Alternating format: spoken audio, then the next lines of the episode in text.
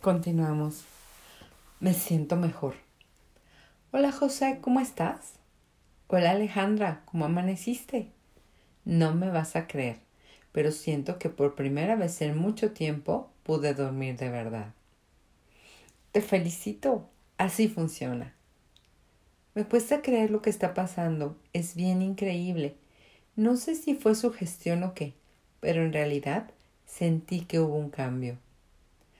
No te estreses tratando de explicarlo. Enfócate en el resultado. Lo que importa es que hoy estás mejor que ayer. A partir de tu mejor hoy, de hoy, creas un mejor mañana. ¿Te confundí? Algo, pero cuando nos vemos? Ya te lo explico cuando nos veamos. ¿Qué te parece pasado mañana? Así tienes un par de días para seguir con los comandos y la meditación. No hay problema. Perfecto. ¿Mismo lugar, misma hora? Mismo lugar, misma hora. Súper. Que tengas un lindo día. Tú también. De nuevo, muchas, muchas gracias. Gracias a ti. Más sobre fibromialgia. La fibromialgia puede detonarse, por ejemplo, debido a un trauma físico, como le ocurrió a Frida Kahlo con el accidente que sufrió en 1925, cuando tenía 18 años. Después de un tiempo, Frida comenzó a sentir dolor en 11 puntos de su cuerpo con solo rozarlos. Así que empezó a tomar nota de sus dolores en sus cuadernos. Ese, podríamos decir, fue el primer registro, hace más de 90 años, de los síntomas de la fibromialgia. En esta categoría también queda el maltrato físico. Sí, conozco la historia de Frida, pero no sabía que había tenido esa condición. Otra causa podría ser un trauma psicológico, como, por ejemplo, la pérdida de un ser querido, tal como en tu caso. También puede suceder debido a uno o más abusos, dejarse rebajar en público, episodios de infidelidad, abandono, violencia verbal, maltrato psicológico. Igualmente puede ocurrir a causa de presenciar, ah, ah, ah, sí, de presenciar escenas violentas como accidentes, asaltos o asesinatos. También les podría pasar a las personas que se sienten permanentemente culpables, emocionalmente débiles, con autoestima baja o poco desarrollada. Quienes carecen de mecanismos de defensa para fluir en la vida porque sienten que ellas son responsables de todo lo que sucede. En esta misma categoría se encuentra el estrés crónico, que según me dijiste, también lo tengo por cuidar tanto a los demás. Así es. Otra causa identificada es la deficiencia nutricional y o la mala alimentación. Dietas deficientes en nutrientes o vitaminas, por ejemplo, con baja B12, o bien con dietas que incluyan gran cantidad y o alta frecuencia en el consumo de alimentos con agentes inflamatorios, como los granos y cereales, de los que hablaremos después. Esto último tiene relación con tu diagnóstico de diabetes 2. Otras causas son los productos químicos y los preservantes presentes en la comida industrial, al igual que los endulzantes y los metales pesados. Todos estos productos afectan el hígado, las glándulas renales y las suprarrenales, y podrían ser los causantes de la falta de energía y el agotamiento generalizado que sientes. Te voy a recomendar una serie de suplementos que van a ayudar a, revertir cualquier efecto adverso que sufras actualmente en esos órganos. Consúltalo también con tu médico. Ok. Como te podrás dar cuenta, la fibromialgia es una condición multifactorial, es decir, puede detonarse por múltiples causas y por lo tanto manifestarse de múltiples maneras. No es necesario que estén presentes todos los detonantes para que la fibromialgia se active. Puede bastar uno o dos de estos detonantes dependiendo de la sensibilidad de cada persona. Mientras más sensible seas, más expuesta estás a que estos detonantes activen una fibromialgia. Por lo tanto, se trata de una cuestión personal. Ahora comprendo por qué es tan difícil identificarla, tratarla y por qué al final te terminan llenando de fármacos que lo único que buscan es silenciar los síntomas sin lograrlo. Entiendo también por qué nada de esto detiene la enfermedad. Lamentablemente, en la mayoría de los casos es así, Alejandra. Si bien los fármacos podrían ser eficaces en principio, de hecho no obtienen los resultados deseados ni resuelven el problema de fondo. Por eso es clave indagar en tu salud mental y hacer ajustes después en tu alimentación y suplementación. Es importante que te conectes con la tierra, caminando descalza por el pasto o por la playa, tomar el sol y practicar algún tipo de ejercicio como yoga, pilates o tai chi, de modo que puedas encontrar tu sentido de vida y así puedas vivir más plena, feliz y realizada, libre de fármacos. Ahora que ya estás bien informada acerca de la fibromialgia, conversemos respecto del diagnóstico de diabetes 2 que te dieron. ¿Te parece? Ahora vamos a hablar de alimentación. Diabetes 2. Así es. Lo que pensaste sería nuestra conversación cuando nos conocimos. Me sorprendiste ese día. Espero hacerlo hoy también, dije sonriendo. Lo primero que quiero es que sepas qué es la diabetes 2 y que es reversible. ¿Lo es? ¿Estás seguro? Porque me dijeron todo lo contrario, que se trataba de una enfermedad que me iba a acompañar por el resto de mi vida. Te sorprendí. Sí, eso es lo que la industria quiere que crean las personas, que se hagan a la idea de tomar cada vez más medicamentos por el resto de sus vidas. El negocio de la industria médica y farmacéutica está en tratar los síntomas, no en el origen de la enfermedad. Entonces, cuando definen a la diabetes como una enfermedad crónica, progresiva e irreversible que se desencadena cuando el páncreas no produce suficiente insulina, lo que en realidad están describiendo es la diabetes 1. Eso es lo que me dijeron que tenía yo, pero me dijeron que era diabetes 2. Efectivamente, eso es lo que sucede cuando el páncreas tiene un daño o una malformación. No produce insulina y necesitas inyectarla. Pero lo que pasa en la diabetes 2 es muy diferente. En este tipo de diabetes el páncreas sí produce insulina, pero las células de tu cuerpo no son sensibles a ella. Esto se conoce como resistencia a la insulina de modo que te recetan medicamentos para sensibilizar a las células, es decir, para que las células absorban el exceso de azúcar en tu sangre hasta llegar a tener que inyectar la insulina. Eso de progresiva se refiere a que, como el cuerpo se acostumbra a las dosis, cada vez vas a tener que inyectar una dosis más alta. Es lo mismo que pasa con el alcohol, el cigarro y otras drogas. Mientras más consumes, más te acostumbras y más tiene que aumentar la dosis. Los diabéticos tipo 2 se controlan el azúcar en la sangre en ayuno, antes de comer y dos horas después de hacerlo. De acuerdo al resultado, se inyectan la dosis de insulina correspondiente. ¿Te explicaron eso? Sí, eso es lo que voy a tener que hacer. Te explicaron también que mientras más alta sea tu azúcar, más alta tendrá que ser la dosis de insulina. Sí, eso fue lo que me dijeron. ¿Y qué pasa si tu azúcar es normal? Yo siempre les pregunto a los diabéticos tipo 2, si no te sube el azúcar en la sangre, ¿tienes que inyectarte insulina? Obviamente no, respondió Alejandra. Entonces, ¿Para qué comes alimentos que te suben la azúcar en la sangre? Te refieres a no comer azúcar, ¿verdad? preguntó Alejandra intrigada. No exactamente. Lo que vas a aprender ahora te va a servir tanto para revertir tu diabetes 2 como para disminuir la inflamación de tu cuerpo.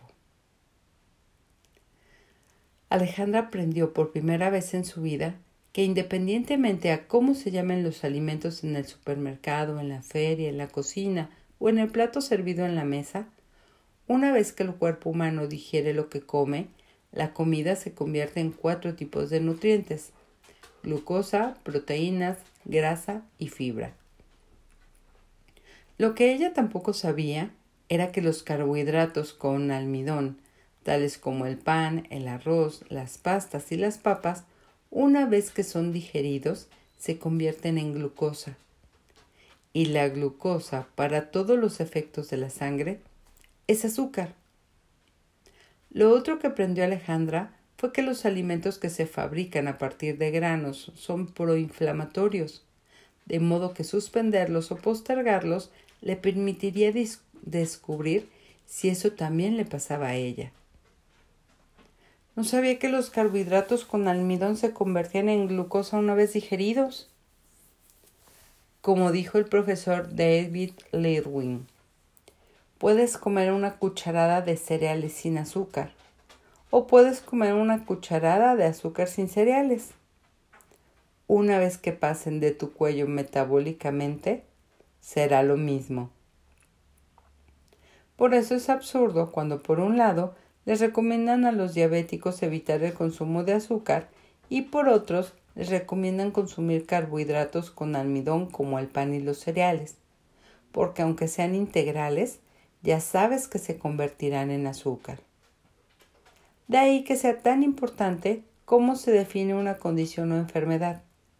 Si defines la diabetes como la incapacidad de tu cuerpo para procesar el exceso de azúcar, entonces, en vez de seguir comiendo igual que antes y además consumir fármacos o, inyectarse insulina, tiene más sentido el reducir el consumo de alimentos que te suben el azúcar en la sangre. Ahora lo entiendo. Perfecto. Lo otro que dice la industria, que también es un error, es que la obesidad produce diabetes 2. Sí, eso también me lo dijeron. Te pregunto ahora, si hay personas obesas que no son diabéticas 2 y hay personas delgadas que sí son diabéticas 2, ¿cómo puede ser la obesidad la causa de la diabetes? Si hay delgados con diabetes, no puede ser. Exacto. Para el negocio de esta industria es mejor que las personas con diabetes sigan comiendo igual y tengan que comprar medicamentos o bien inyectarse insulina en vez de cambiar lo que comen para que no les sube el azúcar y puedan revertir su diabetes. El problema es que no hay negocio en sanar a las personas cambiando su alimentación. Vamos ahora con lo emocional. ¿La diabetes también tiene una parte emocional? Todas las enfermedades o condiciones se producen por algo emocional. Quiero darte un ejemplo. ¿Qué dirán? ¿Cuáles dirías que son las tres principales problemas que tienes en este minuto? Mis dolores, la falta de tiempo y tener que cuidar a mi familia. Ok, pero esos problemas son de tu consciente. Visualiza tu inconsciente como si fueras tú misma, pero con tres años de edad. Entonces, los problemas de tu inconsciente son la interpretación que hiciste de todos los eventos que has vivido. Te lo explico con un ejemplo. Imagina que tu cerebro es un vaso de agua medio lleno o un globo a medio inflar. Desde que estás en el útero materno comienzas a experimentar todo tipo de vivencias y lo sigues haciendo durante tu infancia y adolescencia hasta que llegas a ser adulto. Piensas en carencias de todo tipo, descalificaciones, peleas, adversidades, pérdidas, relaciones disfuncionales, abandonos, abusos, etc. Con cada una de estas vivencias, el vaso de agua se va llenando cada vez más o el globo se va haciendo más grande. Si después te vinculas en una relación tóxica donde no sabes poner límites, atraes a personas que no te convienen y trabajos en los que te explotan, te haces cargo de la gente, aunque no te corresponda, y te conviertes en una enfermera, siempre solucionando problemas de los demás. Es tanto lo que das, lo que aguantas y lo que reprimes, que llega un minuto en que tu inconsciente colapsa, revienta, explota. El vaso de agua rebosa, el globo se revienta. Y cuando eso ocurre, nuestra máquina divina da la alerta de como diciendo basta, ya es suficiente. Y la alerta se manifiesta en el cuerpo. Los distintos síntomas con los cuales se manifiesta la fibromialgia son en realidad alertas de tu cuerpo que te dice hazte ver. Dado que tú no eres capaz de verte a ti misma conscientemente, tu inconsciente hace esto por ti a través de los síntomas de tu cuerpo. ¿Para qué? Para que tomes conciencia al respecto y puedas liberar traumas, emociones, penas y angustias. El problema es que no somos conscientes de la interpretación que le damos a nuestras vivencias. Sin embargo, es posible detectarlas cuando analizamos lo que decimos o lo que no decimos, esas conversaciones que tenemos en nuestra cabeza con nosotros mismos. Por ejemplo, preguntó Alejandra interesada. En tu caso, cuando dijiste, no me importa el que dirán, la verdad es que te importa porque te sientes culpable.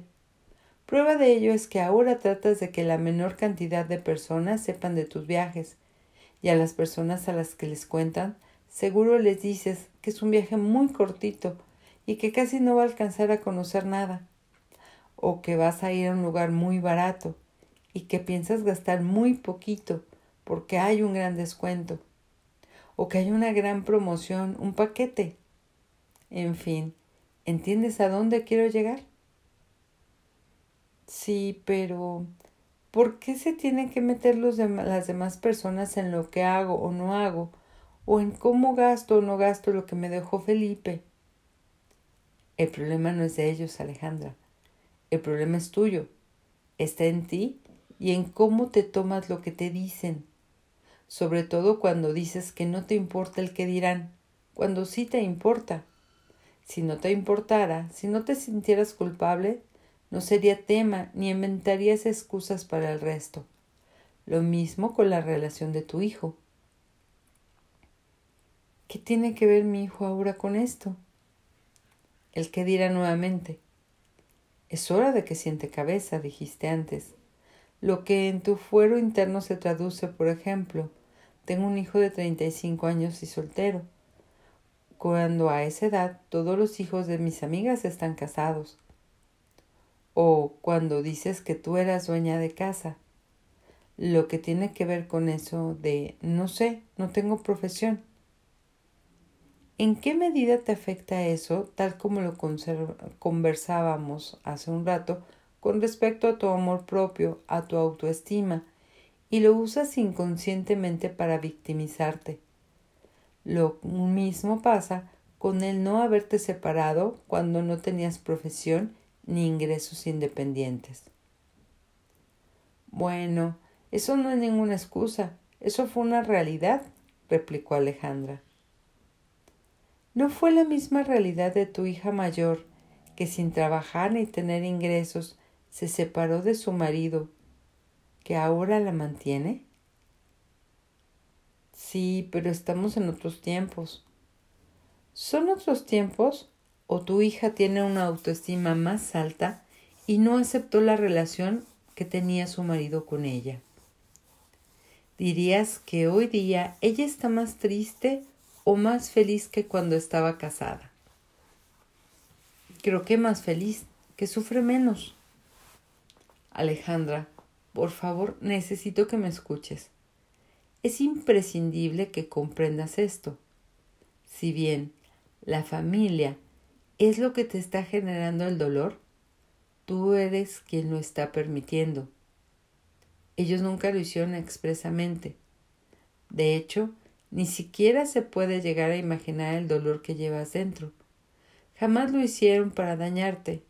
Créeme, no son conscientes del dolor interno que has estado cargando durante todos estos años el dolor y malestar que estás experimentando tanto física como emocionalmente es la suma de la gran contradicción que llevas viviendo a lo largo de todo este tiempo. El haberte postergado, el haber entregado constantemente y en consecuencia el haberte quedado atrás. Es importante que comprendas y entiendas que para ti la vida siempre ha sido primero los demás y después yo. ¿Y eso es lo que tengo que cambiar ahora? ¿Tengo que preocuparme más de mí? Así es. En el caso de la diabetes 2, las emociones relacionadas con la enfermedad tienen que ver con sentimientos de derrota, sentir que perdiste la batalla, tener hastío de la vida, lidiar con una gran nostalgia por lo que pudo haber sido una vida diferente. Eso produce tristeza, melancolía interior y hace que te mantengas como si estuvieras en un dolor continuo. Vives sufriendo todo el tiempo porque no sientes la alegría en tu vida. Es la contradicción de tener que ayudar a los demás en contra de tu voluntad y sentirse responsable si les pasa algo. Fíjate, esas emociones también están relacionadas con la fibromialgia. Me hace mucho sentido lo que dices. De alguna manera tenemos incorporada la creencia de que regalar azúcar es regalar amor. A los niños les regalan dulces, golosinas, chocolates, helados y bebidas gaseosas cuando los quieren premiar o celebrar. Entonces, esta necesidad de recibir reconocimiento, amor y afecto hace que no puedas dejar de comer azúcar o alimentos que se convierten en glucosa, o sea, azúcar, una vez que los ingredientes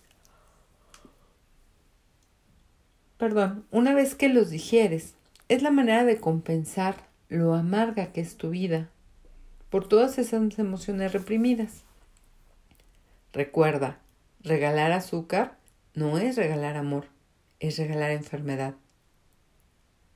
Jamás lo había visto así.